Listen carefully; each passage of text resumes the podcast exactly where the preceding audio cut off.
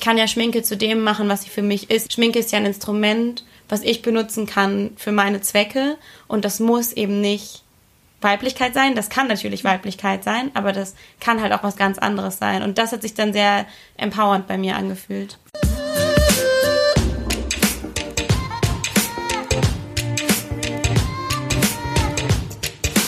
Der Mimimi Podcast. Hallo zum Mimimi Podcast. Wir sind heute wieder in der ganz normalen Besetzung und zwar ich, Taina. Ich bin Filine. Ich bin Lara.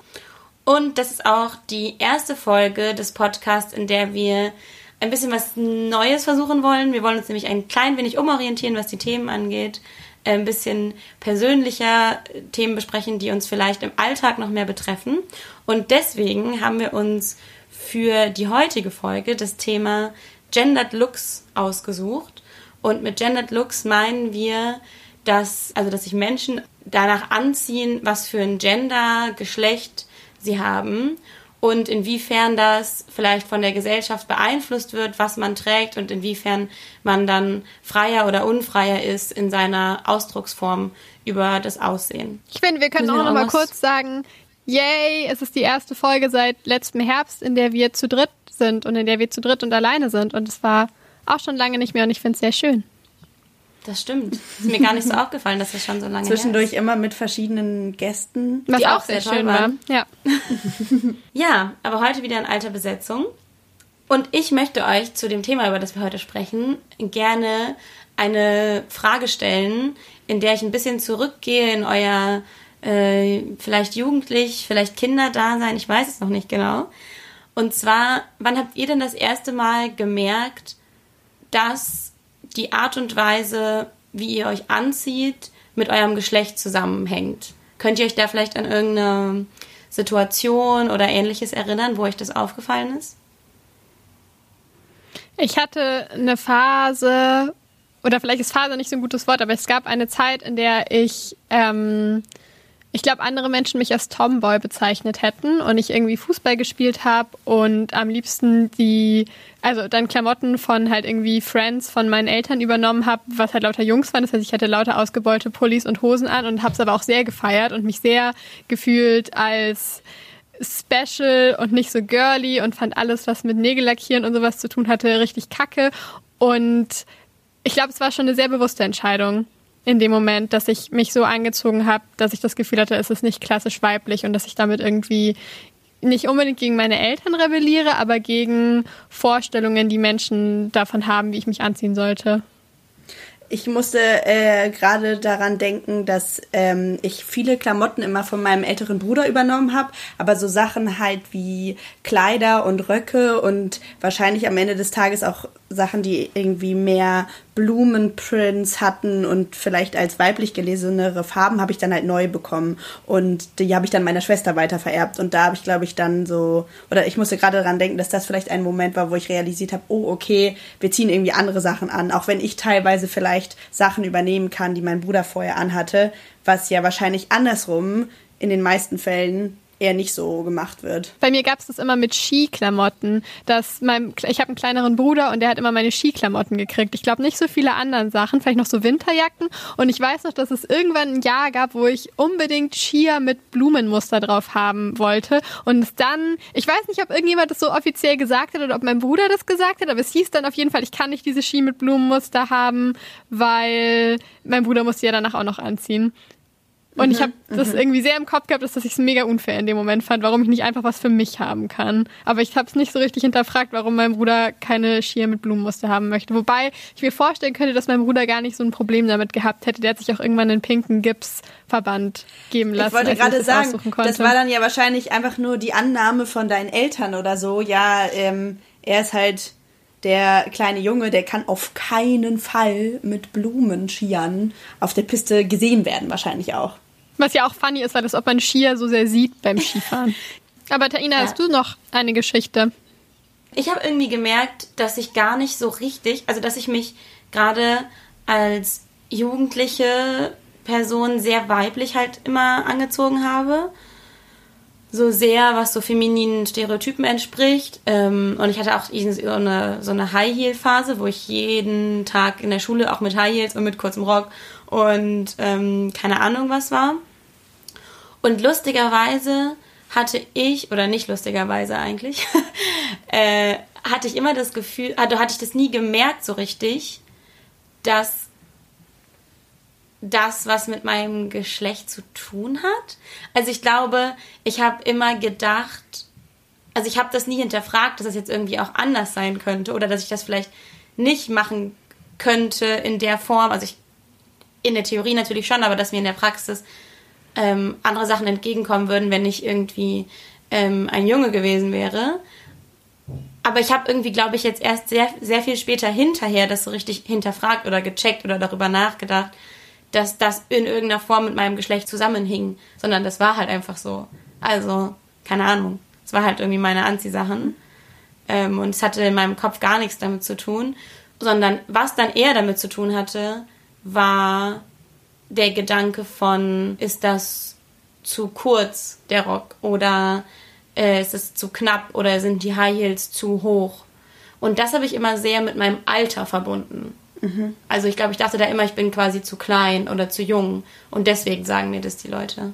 Ich äh, finde es sehr interessant, dass du gesagt hast, dass du lange äh, gar nicht realisiert hast, dass es vielleicht in irgendeiner Form gegendert ist, was du angezogen hast und auch welche Kleidung eher männlich sozialisierten Personen zugeschrieben wird und welche weiblichen, weil äh, historisch war das nämlich nicht immer so. Ich habe in der Vorbereitung gelesen, dass so vor der französischen Revolution die Kleiderordnung viel mehr von Ständen abgehangen hat als von der Kategorie Geschlecht. Also es ging viel mehr um eine Abgrenzung von ich bin Teil des Adels, der Bourgeoisie und das sind die BäuerInnen, ArbeiterInnen. Das heißt, ähm, Männer und Frauen in einer adligen Schicht haben viel eher Sachen getragen, die sich ähnlich waren. Also Männer haben damals auch sehr pompöse, bunte Kleider, äh, enge Strümpfe, viel Schmuck und Perücken und auch Make-up getragen. Und genauso eben Frauen in der bourgeoisen Schicht. Also da gab es zwar natürlich auch Geschlecht äh, Unterschiede, aber die viel größeren Unterschiede waren eben zwischen den Klassen. Und das wurde dann im Laufe der Französischen Revolution zum ersten Mal so aufgebrochen. Und dann hat sich es nach und nach immer mehr in so eine binäre Geschlechtereinordnung von Kleiderordnung entwickelt.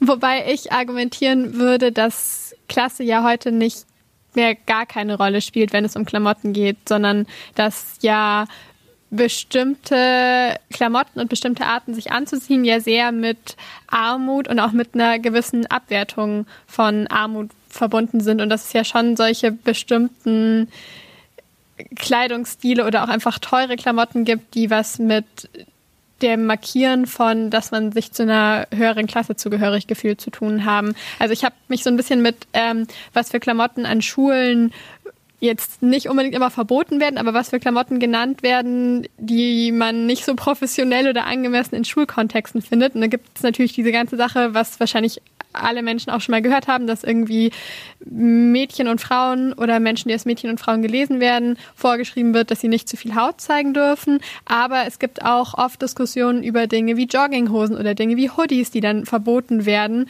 weil sie eben mit Armut verbunden werden und manchmal, glaube ich, auch mit irgendwelchen rassistischen Stereotypen, die halt Armut und äh, People of Color assoziieren und gleichsetzen. Voll, also das ist vielleicht ein wichtiger Punkt für unser gesamtes Gespräch, dass so Looks und Mode natürlich nicht nur gegendert wahrgenommen werden, sondern eben auch orientiert an anderen vielleicht privilegierten Normen und Normsetzungen in unserer Gesellschaft auch so die meiste Mode, die verkauft wird, so in normalen äh, Mainstream-Geschäften ist ja auch eine Mode, die darauf ausgerichtet sind, dass wir, dass sie an able-bodied Personen verkauft wird. Also ich glaube, einen so und an dünne Körper und an dünne Körper und und da gibt's wahrscheinlich noch viel mehr Beispiele. Also ich fand, das äh, ist, glaube ich, ein Beispiel, was man da öfter hört, ist sowas wie, dass Reißverschlüsse von Kleidern am Rücken sind, wo viele Menschen einfach voll schlecht drankommen und es ist super unpraktisch und man braucht vielleicht meistens jemanden, um zu fragen, hey, kannst du mal das auf und wieder zumachen? Und das ist ja eigentlich nicht was, was unbedingt bedürfnisorientiert ist. Ich finde es aber auch gerade interessant, wenn man sich dann den Zusammenhang zum Beispiel zwischen Klasse und Geschlecht anguckt. Weil wenn ich jetzt zum Beispiel auf eine äh, Webseite von irgendwie Chanel oder Gucci oder Prada oder so gehe, habe ich das Gefühl, dass da der Unterschied zwischen, also dass da, was ja eher eine eben ne, was eine höhere Klasse ist oder Mode ist, die für eine höhere Klasse gemacht wird, äh, mit mehr Geld, dass da tatsächlich die Geschlechterunterschiede noch größer sind, als wenn ich jetzt zum Beispiel bei H&M oder so bin, gerade weil Hoodies und Jeans ähm, von Männern und Frauen getragen werden, aber hier so elegante Kleider und lange äh, Röcke und High Heels und äh, entgegen irgendwie Anzügen oder so, dann da irgendwie in einer höheren Klasse wiederum die Unterscheidung ein bisschen größer ist. Ich dachte ehrlich gesagt, Taina, dass du genau in die andere Richtung argumentieren würdest, weil ich den Eindruck hatte, bei allem, was so als Haute Couture bezeichnet wird und was man vielleicht bei Fashion Shows sehen würde, dass da die ähm, Einteilung von Mode in diese binäre Geschlechtskategorie von Mann und Frau immer mehr aufgebrochen wird. Ich weiß nicht, ob das dann was ist, was tatsächlich auch auf der Straße von Menschen so getragen wird oder ob das eben nur dann so Mode als Kunstdinge erfüllt, aber so vielleicht etwas, was man auf roten Teppichen und bei irgendwie Stars mehr sehen würde, dass da irgendwie ein Trend zu beobachten ist, der in eine androgyne Richtung von Looks geht. Aber ich glaube, das ist halt so genau der Punkt. Ich glaube, das, was man eben auf so Modenschauen irgendwie bei New York Fashion Week oder so sieht, ist ja nie das, was du dann verkauft bekommst, wenn du bei Chanel auf die Webseite gehst oder so. Und ich glaube, das spielt sich dann wieder in so einem Kunstra in so einer Kunstwelt ab, dass sie eigentlich nicht äh, Teil dann irgendwie der Gesellschaft und was Leute tragen ist. Aber ist es nicht immer vielleicht so, dass es zuerst Leute gibt wie Billy Porter, der äh, US-Schauspieler, der auf den meisten Gala-Veranstaltungen im Kleid oder im Rock kommt, sowas trägt und er dann eben so eine Vorreiterrolle erfüllt? Also ist es nicht vielleicht eine Entwicklung, die gerade passiert? Also ich finde ja und nein. Ich glaube, das Problem ist aber, dass jemand wie Billy Porter, und ich liebe Billy Porter, ähm, und ich finde, was er macht, ist mega gut und mega wichtig. Und es gibt da ja auch ähm, noch andere Beispiele, wie zum Beispiel Harry Styles oder Jonathan Van Ness von äh, Queer Eye. Ähm, oder auch Bill Kaulitz, wenn man mal ein deutsches Beispiel oder so nennen möchte, die halt androgynere Looks zum Beispiel ähm, tragen. Ich glaube aber, dass die das so cool ich das finde, dass sie es machen, aber dass die das dann auch wieder nur machen können, weil sie halt sich in solchen, in so Starräumen ähm, und in so, also aufhalten und als Künstlerfiguren auftauchen, weil das gleiche könnte ja jetzt ein Lehrer oder äh, eine Lehrerin oder äh, eine Metzgerin oder so, keine Ahnung, sich vielleicht nicht so gut leisten. Ich habe das Gefühl, dass ja jetzt gerade ein paar Dinge vielleicht durcheinander geworfen werden, ähm, weil wenn du als Lehrerin oder als Metzgerin arbeitest, dann hast du halt auch einfach Arbeitskleidung und dann hast du bestimmte offizielle oder nicht offizielle Vorgaben, was du anziehen musst. Und ich glaube, da ist es schwierig, in einer krassen, in einem krassen Ballkleid aufzutauchen. Und Billy Porter nee, klar, trägt sowas ja oft irgendwie auf roten Teppichen, wo es quasi gewünscht ist, dass Menschen also ich meine, natürlich bricht er, also ich will das überhaupt nicht klein machen, was er macht, natürlich bricht er da auch mit ganz vielen unausgesprochenen Regeln, die es für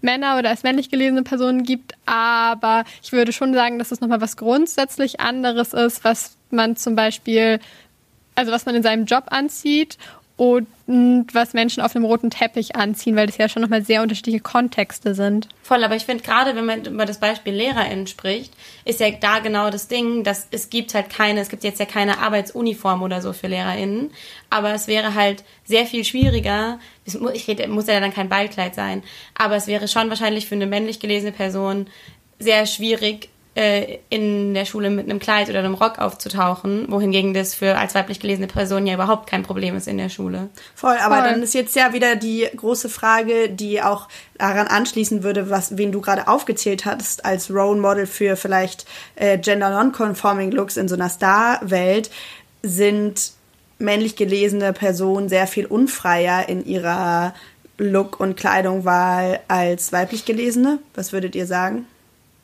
Ich würde sagen, nein. Ähm, sondern dass es anders funktioniert. Ich glaube, dass als männlich gelesene Personen sehr viel weniger Auswahl an Klamotten haben, die akzeptabel sind und sehr viel mehr angefeindet werden und ja auch tatsächlich körperliche Gewalt erleben, wenn sie Klamotten anziehen, die als unpassend für ihr Geschlecht wahrgenommen werden und oder sich schminken ähm, und da auf jeden Fall einer sehr, sehr großen Gefahr ausgesetzt sind, dass sie Gewalterfahrung erleben und ja auch einfach äh, in der Männerabteilung in vielen Läden ist auch einfach nicht so viel Kram drin und es sieht eigentlich irgendwie sehr ähnlich aus. Aber ich würde sagen, dass Frauen oder als weiblich gelesene Personen zwar mehr Auswahl und mehr Möglichkeiten haben und mehr Dinge, die sozial akzeptiert sind, aber dass sie auch mehr mit dem Thema strugglen, wie ziehe ich mich an und wie wird es wahrgenommen, was ich anziehe und was ist das richtige Äquivalent zu irgendwie ähm, einem Anzug, wenn Menschen das tragen, wie kurz dürfen meine Klamotten sein, inwiefern muss ich darauf achten, attraktiv zu sein, aber gleichzeitig nicht zu sehr sexualisiert zu werden. Und ich glaube, dass es für beide Gruppen nicht so einfach ist, aber dass es halt sehr spezifische Schwierigkeiten sind.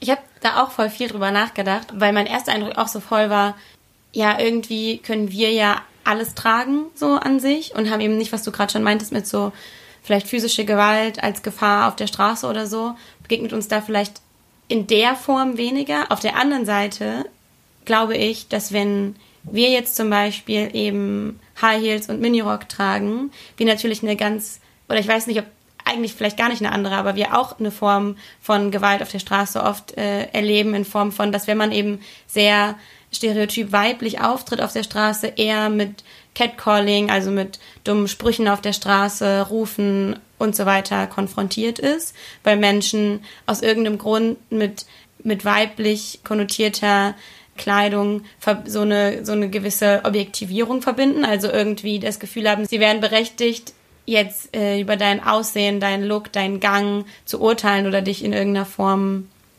äh, eben dumm anzumachen auf der Straße. Und der zweite Punkt, finde ich, ist, dass in, in anderen Kontexten ich das Gefühl habe, wenn ich als weiblich gelesene Person sehr feminin auftrete, gibt es ganz, ganz viele Attribute und Stereotype, die auch in so linken Kontexten äh, damit einhergehen, also dass man dann vielleicht weniger ernst genommen wird oder vielleicht auch so mm, man das Gefühl hat, es gibt ja auch immer diese Diskussion, kann jemand dann irgendwie feministisch sein oder so? Also natürlich kann eine Person High Heels tragen und feministisch sein, aber es gibt schon viele Kontexte, in denen äh, so getan wird, als müsste man sich dieser Form von Weiblichkeit total entziehen, wenn man irgendwie emanzipiert und feministisch sein möchte. Ja, und das dann so sich ähm, als so in Anführungszeichen maskuliner anzuziehen, als rebellischer vielleicht empfunden wird und ähm, so mehr fem feminin geprägte Looks als vielleicht etwas angepassteres oder mehr in Richtung Teil der kapitalistisch-patriarchalen Konsumgesellschaft gelesen werden. Ich würde noch ganz kurz ergänzen, dass ich schon, also dass ja schon auch Frauen oder als Frauen gelesene Personen, die sich sehr männlich anziehen, zum Teil auch Gewalt erfahren und zum Teil auch irgendwie Gewalt auf der Straße erfahren. Das ist nicht nur für quasi gender non-conforming ähm, Männer zutrifft. Ähm, aber ich stimme euch auch voll zu, dass es auch ja eben auch in linken Kontexten so eine sehr, also manchmal ausgesprochene und manchmal ja auch nicht ausgesprochene Abwertung von so klassisch weiblichen Dingen gibt. Und ich habe auch das Gefühl, also ich bin inzwischen over it, aber ich habe das Gefühl, dass ich am Anfang, als ich angefangen habe, mich mit Feminismus zu beschäftigen, mich so oft mit dieser Frage beschäftigt hat, darf ich meine Fingernägel weiterhin lackieren, wenn ich mich Feministin nennen möchte? Darf ich, keine Ahnung, weiter Lippenstift benutzen oder nicht? Und ich weiß, manchmal nicht so genau, ob die Entscheidungen, die ich da getroffen habe, wie ich mich anziehen möchte und was ich mit meinem Körper machen möchte, wie frei die tatsächlich waren. Also einerseits habe ich das Gefühl, ich habe mich befreit von Ansprüchen, dass ich überall nur geschminkt hingehen darf, aber ich weiß nicht, ob ich mich jetzt gerade überall wohlfühle, wenn ich geschminkt hingehe. Und es mhm. ist irgendwie frustrierend. Also ich habe das Gefühl, also voll gut, Lara, wenn du das so für dich äh, erkannt hast. Ich habe das Gefühl, ich bin gar nicht over it. Also wenn ich irgendwo hingehe und ich weiß, es ist irgendwie ein äh, linkes Plenum oder lass es eine Demo sein oder so, habe ich das Gefühl, ich denke zweimal drüber nach, was ziehe ich da jetzt hin an und dann ziehe ich vielleicht eher den schwarzen Pulli an als ähm, das Blümchen-Print-Kleid so, auch wenn ich da vielleicht Bock drauf hätte. Und ähm, deswegen habe ich das, also ich weiß nicht, wie ich an diesen Punkt äh, kommen kann, an dem ich da komplett drüber stehe und mir sage, fuck it. Ich habe auch das Gefühl, bei mir ist es halt gerade in Bezug zu Make-up zum Beispiel erst so dadurch, dass ich angefangen habe, halt, dass ich angefangen habe, Drag zu machen. Also es war bei mir immer so, ich habe mich eben in dieser Phase, die ich vorhin schon, oder in diesem, in diesem Lebensabschnitt, den ich vorhin beschrieben habe, wo ich so viel High Heels und ähm, Röcke getragen habe, habe ich mich halt jeden Tag auch geschminkt und hatte aber auch so diesen Druck, dass ich das Gefühl habe, ich muss geschminkt sein und ich kann nicht ungeschminkt rausgehen. Aber dann hatte ich eben die Phase, ähnlich wie Lara es gerade beschrieben hat, wo ich dachte, nee, jetzt gar nichts mehr davon. Und dann habe ich halt angefangen mit Drag und habe angefangen, mich so zu schminken, dass meine Gesichtszüge äh, maskuliner, stereotyp maskuliner aussehen und habe darüber dann eigentlich wieder angefangen, mich dem Make-up zu nähern und habe dann dadurch, also quasi eigentlich durch diese Männlichkeit, angefangen, wieder mich, wieder mich zu schminken, auch in meinem Alltagsleben. Und ähm, das fand ich irgendwie ganz spannend, weil ich dann dadurch gemerkt habe, Schminke muss ja auch nicht. Ich kann ja Schminke zu dem machen, was sie für mich ist. Ich kann ja, Schminke ist ja ein Instrument, was ich benutzen kann für meine Zwecke. Und das muss eben nicht Weiblichkeit sein. Das kann natürlich Weiblichkeit sein, aber das kann halt auch was ganz anderes sein. Und das hat sich dann sehr empowernd bei mir angefühlt. Vielleicht müssen wir noch mal ganz kurz, ähm, um die Frage zu beantworten, warum ist es eigentlich doof, wenn ich so viel darüber nachdenke, wo ich mich wie anziehe und was das mit Gender zu tun hat. Vielleicht müssten wir vorher noch mal drüber sprechen, was, worum geht es irgendwie eigentlich bei Looks? Also warum ziehe ich eine bestimmte Sache an oder style mich auf eine bestimmte Art? Geht es dabei um Ausdruck meiner Identität, um Ausdruck von Zugehörigkeit zu einer Gruppe also was ist, was ist der Grund dafür, dass es mir wichtig ist, mich auf eine bestimmte Art und Weise anzuziehen und auf eine andere eben nicht? Was würdest du denn dazu sagen, Philly, wenn du mh, mm, immer noch irgendwie manchmal sehr darüber nachdenkst? Naja, ich glaube, es hat für mich schon viel mit Gruppenzugehörigkeit zu tun. Also einerseits geht es darum, worin fühle ich mich wohl, aber das funktioniert ja nie isoliert von der Außenwelt. Also ich kann mich ja in ganz anderen Sachen wohlfühlen, wenn ich zu Hause allein in meinem Zimmer bin und mich niemand sieht, als wenn ich irgendwo draußen bin. Und deswegen geht es ja schon immer zu, ja, auch um Zugehörigkeiten und ähm, diese Dinge. Und gleichzeitig gehört es eben dadurch, dass es um Zugehörigkeiten geht, ja eben auch um Stereotype und um Stereotype reproduzieren, zu reproduzieren oder sie vielleicht nicht reproduzieren zu wollen. Ich glaube, ein Punkt dabei ist ja vielleicht auch, oder das ist zumindest das, was ich halt oft habe, ist das, dass ich zu viel darüber nachdenke, was ich anziehe, weil ich glaube, dass je nachdem, was ich anhabe, Menschen bestimmte Sachen damit assoziieren. Und ich nicht will, dass sie bestimmte Sachen vielleicht damit assoziieren.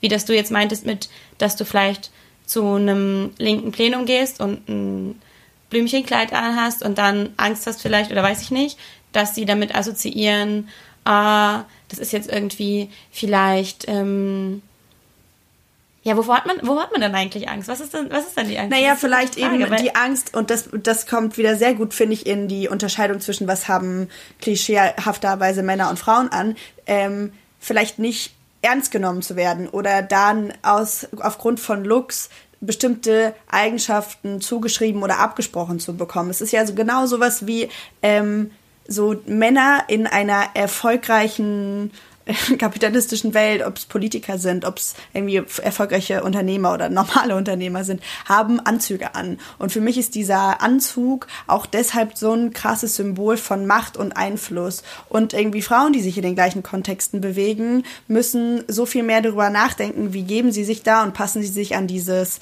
maskuline Norm-Anzugsding an oder eben nicht. Und ich glaube, da geht es eben genauso wie bei mir mit, möchte ich das zu einem äh, Plenum anziehen, anziehen oder nicht, um die Frage von, was wird damit an Eigenschaften und auch Fähigkeiten später assoziiert. Ich glaube, zu dem Ganzen, wie, mit was fühle ich mich wohl in linken Räumen, wäre es jetzt vielleicht sinnvoll, den Begriff Femfeindlichkeit zu nennen. Wir haben darüber vorher auch schon mal kurz geredet.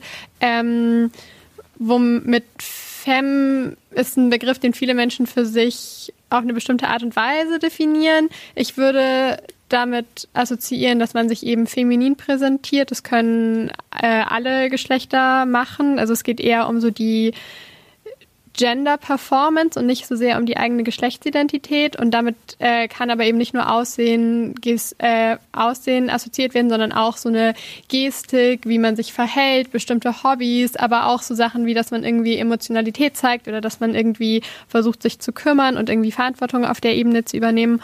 Und es gibt in linken Kreisen immer wieder Diskussionen darüber und es gibt auch Gruppen, die sich dagegen gegründet haben, die sagen, sie haben das Gefühl, dass das auch in linken Kreisen abgewertet wird und dass Menschen, die sich als Femme präsentieren, ähm, vorgehalten wird, sie wären unpolitischer, sie würden den Kapitalismus und das Patriarchat unterstützen, weil sie bestimmte Dinge schön finden, die auch in Kontexten, die vielleicht nicht so gute Ideale haben, gut gefunden werden. Und ich glaube, das ist eine Sache, ähm, die manchmal auch nicht unbedingt ausgesprochen wird, aber die man trotzdem fühlt. Und ich finde es mhm. gut, einen Begriff dafür zu haben. Ich glaube auch, es fasst eigentlich gut zusammen, was wir gerade eigentlich besprochen haben, dass es eben viel um Femfeindlichkeit geht und gar nicht immer nur um die Geschlechtsidentität, die da dahinter steckt, sondern darum, dass in jedem Kontext, also sowohl bei Menschen, die sich als Frauen, Menschen, die sich als Männer, Menschen, die sich als nicht-binär identifizieren, eine Femfeindlichkeit also oder die Angst vor Femfeindlichkeit da sein kann. Und ich finde, du hast voll gut zusammengefasst, dass du beschrieben hast, was für dich ähm, Make-up und Schminken bedeutet, seit du es wieder angefangen hast, dass es eben nicht darum geht, bestimmte Dinge zu reproduzieren, sondern dass es darum geht, sich auf eine widerständige Art und Weise Sachen anzueignen, die einem ja auch irgendwie weggenommen werden, dadurch, dass sie eben als feminin und als unpolitisch gecodet werden und dass es eben auch eine krasse Selbstermächtigung sein kann, sowas für sich zu claimen und zu sagen, ich lackiere mir halt gerne die Nägel und ich schmink mich halt gerne. Und ich finde es gut, auch wenn mir beigebracht wurde, dass Frauen, die sowas machen, vielleicht nicht so clever sind oder vielleicht beruflich nicht so erfolgreich, weil ich habe, ähm, was bisschen an anschließt, was Philly vorhin gesagt hat, mit denen, was man in Berufen anzieht. Ich habe auf einer Seite namens berufsbilder.de äh, Ratschläge gelesen, wie Frauen sich im Beruf anziehen sollen. Und da steht quasi, ja, man will ja kompetent und sachverständig wirken und deswegen sollte man sich nicht zu weiblich anziehen, weil High Heels, kurze Röcke, Lippenstift eher als Zeichen von Erotik gelten und nicht das Zeichen von Sachverstanden. Deswegen sollte man es lieber lassen zu seinem eigenen Wohl. Und ich finde es eigentlich ich ziemlich glaub, gut, das nicht weiter zu unterstützen, sondern sich Sachen dann halt zurückzuholen, wenn man sie haben will. Ich glaube, ähm, in so einem politischen Kontext ist dafür gerade auch Claudia Roth immer ein krasses Beispiel, weil sie ja jemand ist, die sich so abhebt von dieser ähm, Orientierung an irgendwie männlichen Anzügen und äh, sagt, nee, ich habe halt Bock anzuziehen, was ich anziehen will und mache irgendwie, weiß ich nicht, bunte Prints, was auch immer, schminkt mich so und so und die so viel Hass äh, erfährt dafür, einfach wie, wie sie Bock hat, sich anzuziehen. Also es ist ja noch nicht mal besonders kontrovers. Sie sieht halt einfach nur nicht äh, aus wie jemand in einem langweiligen grauen Anzug so mhm. und äh, ich finde es sehr äh, gruselig und äh, gleichzeitig faszinierend, was das bei Leuten auszulösen scheint. Ich denke, das passt auch generell so zu dem Gedanken, dass man halt so eine Art mit Klamotten ja auch so eine Normgesellschaft kreieren kann. Und da denke ich halt auch immer, wie lame das halt ist, wenn alle nur so aussehen würden wie so Klischee männliche Anziehsachen. Also sorry, Jeans und T-Shirt ist jetzt auch nicht der spannendste Look, den ich jemals gesehen habe. Und ich meine, kann man natürlich machen. Ist auch nicht so, dass ich nicht mal ein Jeans und T-Shirt anhabe.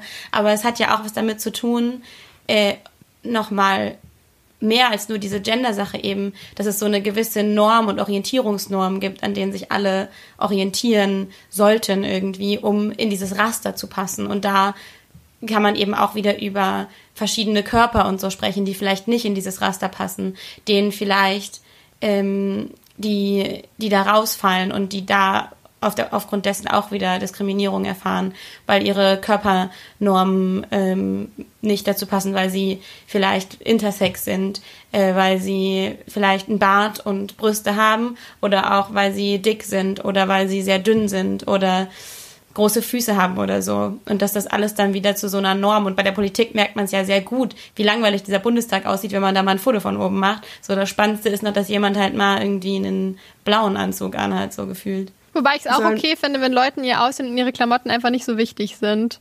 Also ich sehe voll, dass es cool ist, wenn man auffällig aussieht und wenn man irgendwie das anzieht, worauf man Bock hat. Aber ich finde es auch komplett legitim, wenn Menschen sagen, meine Klamotten sind mir einfach komplett egal. Und da kann ja auch gerade in bestimmten Lebensabschnitten sowas wie eine For irgendwie eine Uniformierung auch gar nicht nur scheiße sein. Also ich verstehe schon, vielleicht nicht in der Form, in der jetzt Schuluniformen existieren, weil die sind ja meistens krass gegendert mit irgendwie Rock und Hose so, aber ich sehe, wie zumindest bestimmte Mobbing- und Diskriminierungssachen durch so eine gewisse Kleidervorschrift vermieden werden können. Und wir müssen uns ja auch nichts vormachen. Es gibt ja auch ohne wirklich vorgeschriebene Uniform Kleidervorschriften, die halt dann mehr in Coolness und Uncoolness vielleicht eingeteilt sind. Philly, ich finde es super lustig, dass du jetzt gerade die klassische fünfte Klasse Debattierfrage sollen ja. wir Schuluniform einführen? Ja. ja. Das ist eigentlich echt so. Das hat man sich, jeder hat das so im Englischunterricht oder so, ja. hat man das immer diskutiert. Irgendwas ja. muss es ja gebracht haben. Ja, ja. Aber ich finde, das trifft halt nicht auf jeden Lebensbereich. So, ich meine, in der nee, Schule klar. ist es eh nochmal ein anderer Kontext. Aber wenn es jetzt zum Beispiel um den Bundestag geht oder so, und klar können Leute auch sich dazu entscheiden, Bock auf einen grauen Anzug zu haben. Ähm, aber es kann sich halt niemand dazu entscheiden, äh, einen Glitzeranzug anzuhaben, ohne dass es krass kommentiert wird und äh, oder einen kein Glitzer ist vielleicht auch schon sehr viel, aber äh, sagen wir einen pinken, weiß ich nicht, ne, dann ist das halt ein Topic. Ja, und dann ohne dass man halt vielleicht will, dass es ein Topic ist, sondern man hat einfach nur sich dafür entschieden, das anzuziehen, weil es geil ist. Ich glaube, mein Problem mit dem Uniform-Ding ist, dass bei mir dass ich mir nicht vorstellen kann, wie quasi eine nicht gegenderte Uniform aussehen würde. Dass ich dann eher, also dass ich merke, dass ich super schwierig finde, mir das vorzustellen und mir dann irgendwie vorstelle, ja, alle dürfen Röcke tragen, aber das ist ja irgendwie, wäre es eigentlich cooler, was Neues zu haben, was einfach gar nicht von Anfang an gegendert ist und nicht Sachen, die jetzt gegendert sind, zu öffnen. Das ist auch cool, aber ich fände es besser, eine komplett neue Art von Uniform zu haben. Ja, du hast recht, weil gerade die Sachen, die im Mainstream so als Unisex-Mode verstanden werden, ja sich vor allem an einer männlichen Norm orientieren. Also alles, was Unisex-Mode ist, ist dann halt irgendwie äh, weiblich gelesene Personen sehen androgyn aus und haben Anzüge und Hosen an. So, wow, das ist eigentlich auch nicht Unisex, weil das ist halt einfach das, was vorher Männer schon die ganze Zeit anhatten, ziehen jetzt auch Frauen an und dann ist es vielleicht noch ein bisschen enger geschnitten, so ungefähr. Und dann ist es Unisex. So das ist auch lustig, weil zum Beispiel hat H&M, ähm, weil sie so einen auf, wir sind jetzt fortschrittlich und machen coole Sachen und auch Zara haben beide mal eine, ähm, wie nennt man's, Kollektion, eine Kollektion rausgebracht, die irgendwie genderfree sein sollte. Und bei H&M war das dann aber so eine Denim Blue Jeans Kollektion und bei Zara war das irgendwie so Hoodie und Jeans. Und man ist irgendwie so, ja gut, also da kann man jetzt halt genderless draufschreiben, aber es ist halt auch einfach, es sind keine Farben, die besonders gegendert waren. Es war irgendwie ein beiger Pulli oder so. Ähm, und das, ja, und dann war es halt so gut. Das kann dir, also Dafür nett, jetzt, ja, das aber dafür jetzt irgendwie Props zu geben, ist halt lächerlich. Genau. Richtig gutes Zeug, richtig gutes Zeug, finde ich gut. Hätte ich Bock auf sowas jetzt. Mega. Hätte ich echt Bock drauf, wirklich, Junge. Mega. Richtig gutes Zeug, richtig gutes Zeug, finde ich gut, ja. Und damit zu unserer neuen Kategorie. Und zwar unseren Empfehlungen, die übrigens nicht unbedingt was mit unserem Thema zu tun haben, sondern wir wollen einfach euch was empfehlen, was uns so im letzten Monat aufgefallen ist, was wir cool fanden, was uns gut getan hat, was schön war. Was willst du denn diesen Monat empfehlen, Taina? Ich habe mir diesen Monat was Besonderes überlegt. Und zwar habe ich überlegt, was habe ich im letzten Monat gemacht, was ich richtig geil fand. Und das war Puzzeln. Und ich möchte euch an dieser Stelle ich möchte euch an dieser Stelle empfehlen, wenn ihr gestresst seid oder wenn ihr irgendwie viel im Kopf habt, viel zu tun habt, einfach mal ein Puzzle machen. Oder Ohne Scheiß. Es ist so geil, weil ich jetzt will noch kurz sagen, warum ich es empfehle. Und zwar, weil auf der einen Seite schaltet man komplett ab. Es ist nichts, wo man sich mit irgendwas beschäftigt, was irgendwie problematisch ist, schwierig zu denken ist, wo man sich irgendwie aufregen kann. Aber trotzdem ist man so sehr darauf konzentriert. Das heißt, man ist überhaupt nicht abgelenkt, weil man halt so ein klares Ziel vor Augen hat und dieses Ziel dann auch erreichen wird, auf jeden Fall. Und es ist sehr befriedigend. Ich wollte nur sagen, ihr dürft auch puzzeln, wenn ihr nicht gestresst seid. Ist auch geil, wenn ihr nicht gestresst seid. ich empfehle es besonders, wenn man gestresst ist. Und falls jemand kein Puzzle hat, ähm, lasst uns einen Puzzle-Austausch starten. Ich habe viele alte Puzzle bei mir im Dachboden gefunden, die ich schon tausendmal gepuzzelt habe. Falls jemand Bock hat, Puzzles mit mir auszutauschen, ich, damit wir alle neue Puzzle puzzeln können, dann äh, schreibt uns gerne eine Nachricht bei Instagram oder äh, irgendwo anders eine Mail oder so. Dann lass uns einen Puzzle-Austausch starten. Das ist eine sehr gute Idee. Ich hasse Puzzle, aber ich supporte das trotzdem. Lara ist nicht Teil des Puzzle-Austauschs. Nein. Meine Empfehlung ähm, ist, sind hm, eigentlich eine Person, aber vor allem die Bücher von der Person.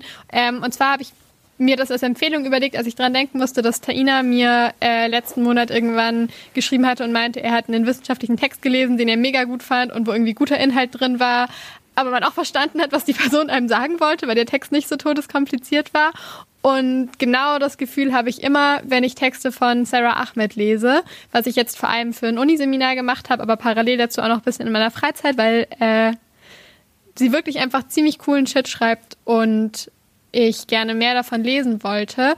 Mm, Sarah Ahmed ist Wissenschaftlerin, die momentan in Großbritannien lebt und sich mit mega vielen verschiedenen Themen beschäftigt hat. Also sie hat sich ziemlich lang mit Emotionen beschäftigt, womit ich mich ähm, auch viel beschäftigt habe im letzten Monat und mit so Diversity-Beauftragte an Hochschulen sein, was äh, auch ziemlich spannend ist.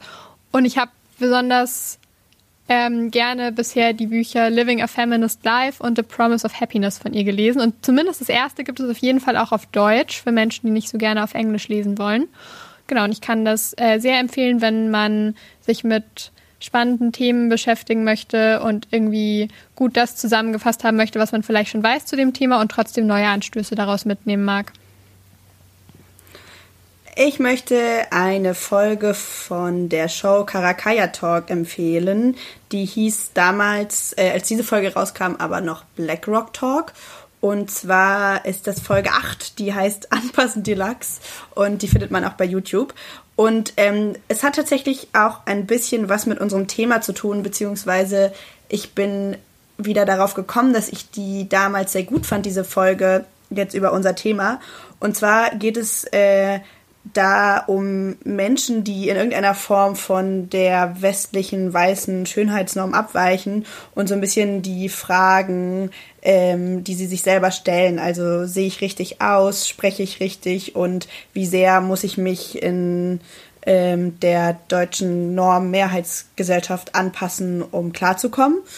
Und ähm, unter anderem sind in dieser Folge als Gäste Maja Borojevic, die Aktivistin, glaube ich, nicht mehr in Berlin ist, sondern in Wien. Und ähm, die Sozialpädagogin Emilene Wopana Modimu. Ich finde diese Folge sehr gut, weil sie ist äh, einerseits so sehr emotional und es geht viel um Rassismuserfahrungen und persönliche Geschichten und andererseits ähm, habe ich das Gefühl, ich habe da sehr viel gelernt und sehr viele Infos bekommen. Und sowieso ist Karakaya Talk meiner Meinung nach eine super gute Talkshow, die eine Alternative zu den ganzen Lanz und Maischberger und äh, Hadebar Fair Heinis Komm, ja gesehen. darstellt. Und genau, guckt euch das mal an. Ich mochte das sehr. Richtig gutes Zeug, richtig gutes Zeug, finde ich gut, ja. Mega. Hätte ich Bock auf sowas jetzt. Mega. Hätte ich echt Bock drauf, wirklich, Junge. Mega. Richtig gutes Zeug, richtig gutes Zeug, finde ich gut, ja. Mir war gerade noch mal wichtig, wenn wir über äh, Gendered Looks sprechen, zu betonen, wie absurd es ist, dass manche Menschen diese Einteilung von wer kann was anziehen und wer nicht als so krass manifestiert und in Stein gemeißelt wahrnehmen, weil ich das Gefühl habe, es ändert sich doch eh ständig alles, was mit Looks und Trend und Mode zu tun hat und nichts davon ist irgendwie schon immer so da gewesen. Also ich glaube, das beste Beispiel dafür ist, ähm, wo man nicht lange zu suchen braucht, um es zu finden, ist diese ganze rosa-blau-Gegenüberstellung, die halt so ein Mythos ist. So Anfang des 20. Jahrhunderts wurde noch groß in den USA davon geschrieben, dass äh, rosa die männliche Farbe sei, weil rosa ist das kleine Rot und deswegen sollen äh, äh, Baby Boys rosa anziehen und äh, rosa eine äh, Wiegen haben und so. Also ich finde faszinierend, wie Menschen zu der Überzeugung kommen, es sei irgendwie natürlich rosa weiblich und blau männlich zu lesen. Ich finde auch die eigentlich der ich glaube, der, einer der schlimmsten Orte für queere Menschen sind heteronormative Hetero-Couples mit Kind. Äh, Ich glaube, die unangenehmsten Gespräche wird man in diesen Kontexten, weil ich auch immer finde, die Idiotie der Menschheit wird dort immer so deutlich. Wirklich, ich könnte mich ja so aufregen. Also, weil es auf einer rationalen Ebene doch jedem so klar sein muss, wie unsinnig und dumm es ist, zu sagen, ich kann meinem äh, Kind, dessen Geschlecht ich als männlich festgelegt habe, weil er äh, einen Penis hat, kein rosanes T-Shirt anziehen, wie bescheuert dieser Gedanke ist, ja?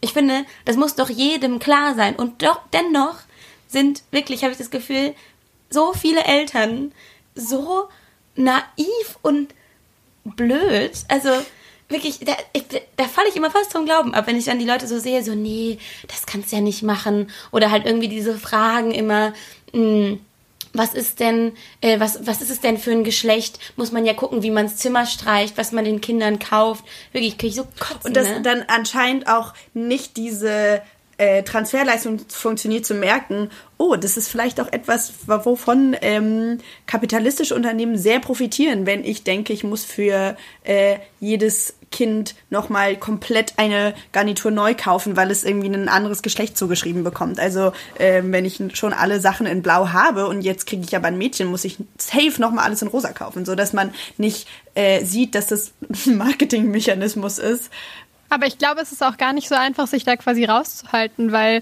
also ich meine, ich habe keine Kinder, Menschen in meinem Umfeld haben auch keine Kinder, aber die paar Mal, die ich irgendwie aus Versehen durch Babyklamottenabteilungen gelaufen bin, hatte ich auch das Gefühl, es gibt auch nichts, was halt nicht blau oder rosa ist. Und ich meine, klar macht es dann Sinn, wenn ich eh schon ein Baby habe und blaue Klamotten habe, das dem dann auch anzuziehen, egal ähm, was für Genitalien dieses Kind hat und was für ein Geschlecht ich daraus ableite.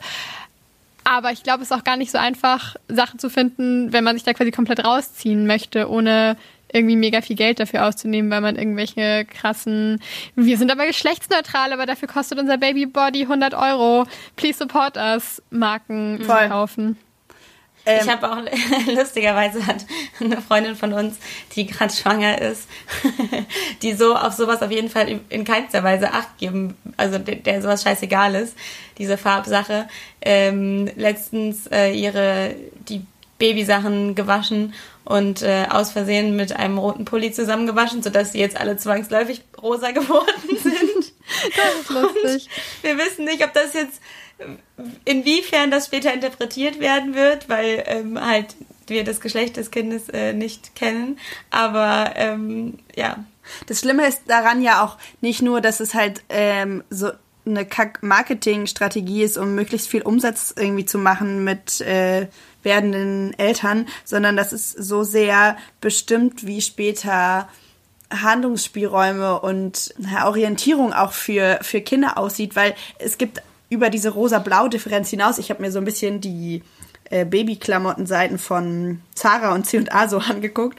Und bei Zara war es wirklich besonders schlimm, weil dann gibt es halt T-Shirts für die Babygirls zwischen drei Monaten und fünf Jahren, wo Sachen draufstehen wie But always family und Dad, I love you.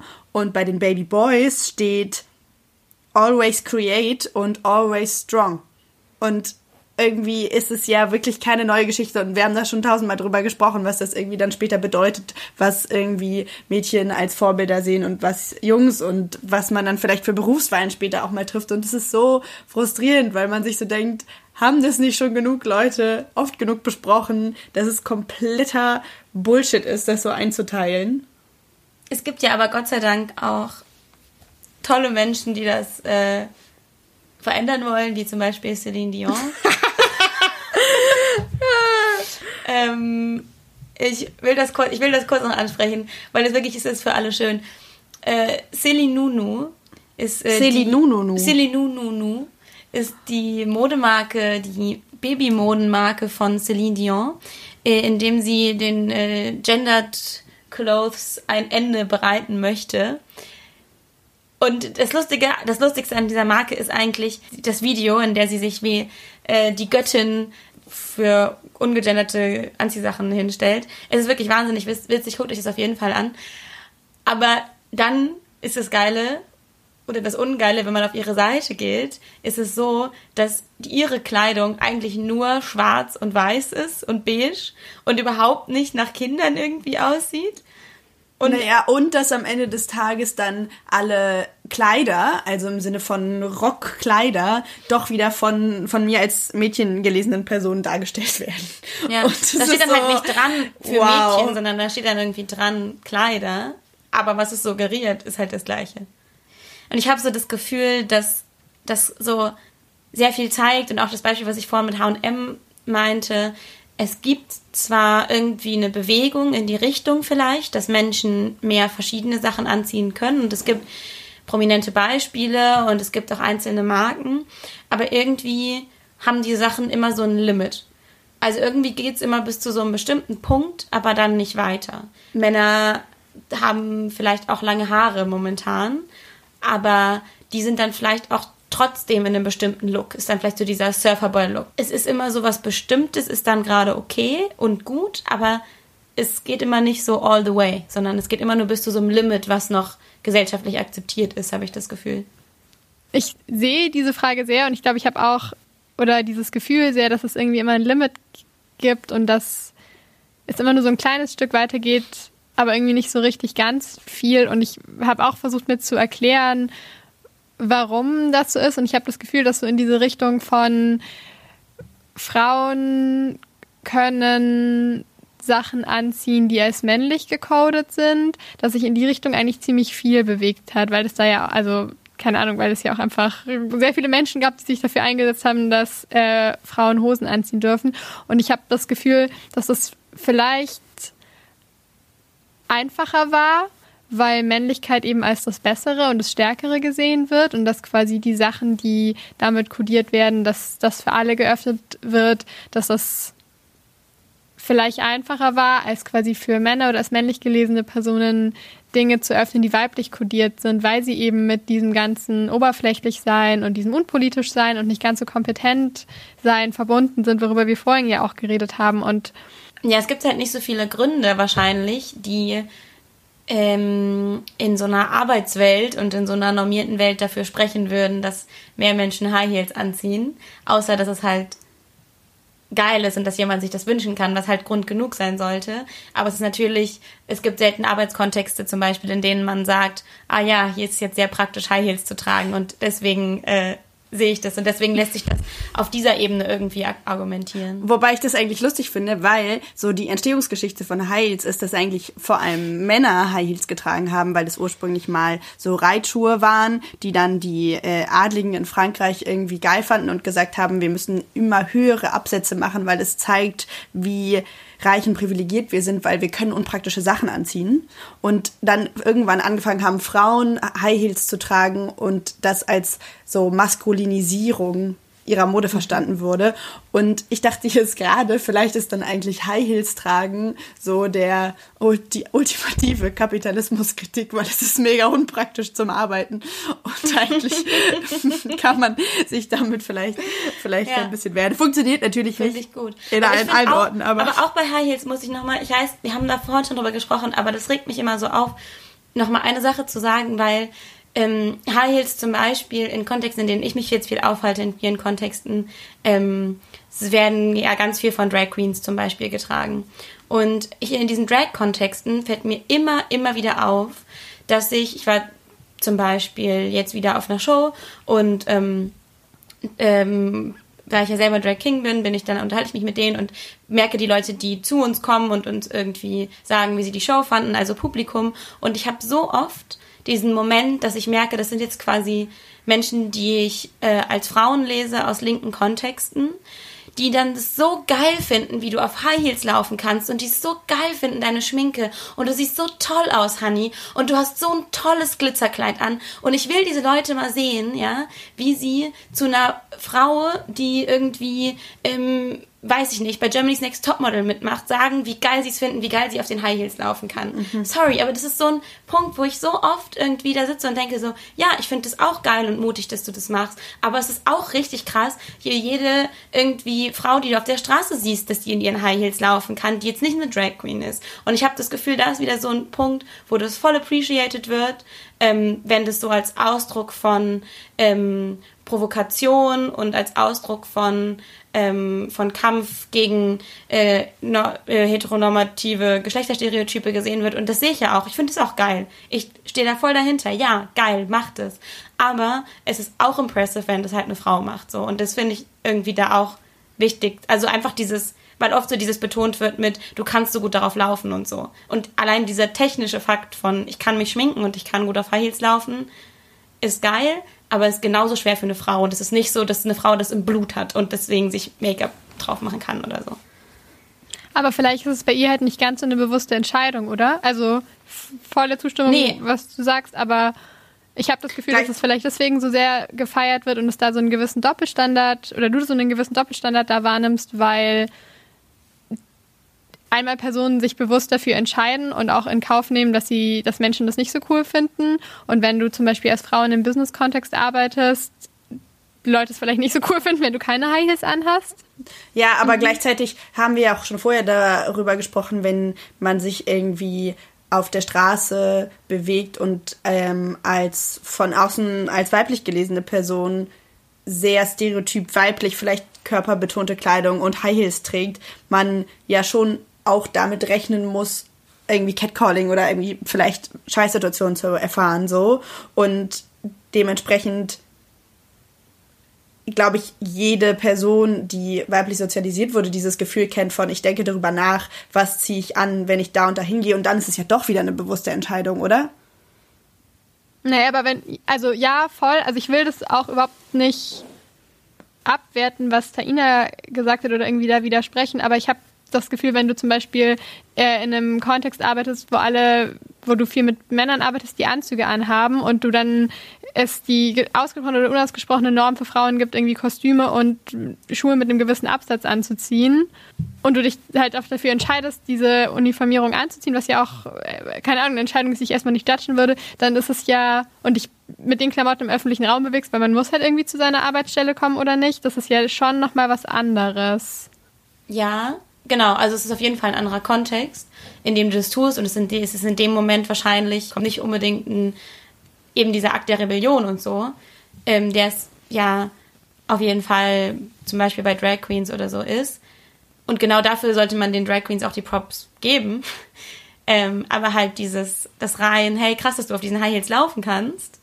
Ähm, diese Props, finde ich, sind halt auch in dem Kontext komplett angebracht, zum Beispiel. Voll, ich glaube, das ist das, worauf ich hinaus wollte und es nicht so gut Ja. ausdrücken konnte. Das ist, glaube ich, dass dieses Anerkennen, dass Menschen irgendwie Geschlechterklamottenregeln brechen, dass ich es voll gut finde, wenn man dafür Props gibt, aber dass du voll recht hast, dass man, weil sich schminken können und auf hohen Schuhen laufen können, halt einfach ein Skill ist und dass es cool ist, wenn Leute das können, egal warum und in welchen Kontexten sie das können. Oder man dass zumindest es einen vielleicht in anderen sollte. Kontexten nicht als etwas betrachtet wird, was eher vielleicht belächelt oder als abwertend und eben konform, was wir ja vorhin schon gesagt haben, äh, gesehen wird.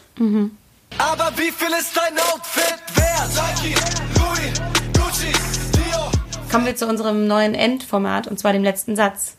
Gendered Looks sind. Gendered Looks sind ziemlich einschränkend. Philly, Gendered Looks. Gendered Looks sind ein Produkt des Kapitalismus. Und ich sage, Gendered Looks sind nervig und damit brechen macht Spaß. Und das Und damit sind wir am Ende der Folge. Und wir werden noch weitere Empfehlungen für Leute, die vielleicht damit brechen, die es anders machen, Firmen, die es anders machen, in die Shownotes schreiben und auch bei Instagram posten. Bleibt auf jeden Fall auf dem Laufenden. Außerdem haben wir immer noch Steady, wo ihr uns ähm, monatlich Geld überweisen könnt, wenn ihr darauf Lust habt. Oder auch bei PayPal uns was überweisen könnt, um unsere Arbeit finanziell zu unterstützen, wenn ihr dafür gerade Kapazitäten habt. Und wir würden uns eben freuen, wenn ihr uns bei Instagram oder Facebook oder auf Twitter folgt und weiterhin beobachtet, was wir so machen. Bis zum nächsten Mal. Danke fürs Zuhören. Tschüss. Der Mimimi Podcast. Mit Taina Grünzig, Lara Lorenz und Feline Kreuzer.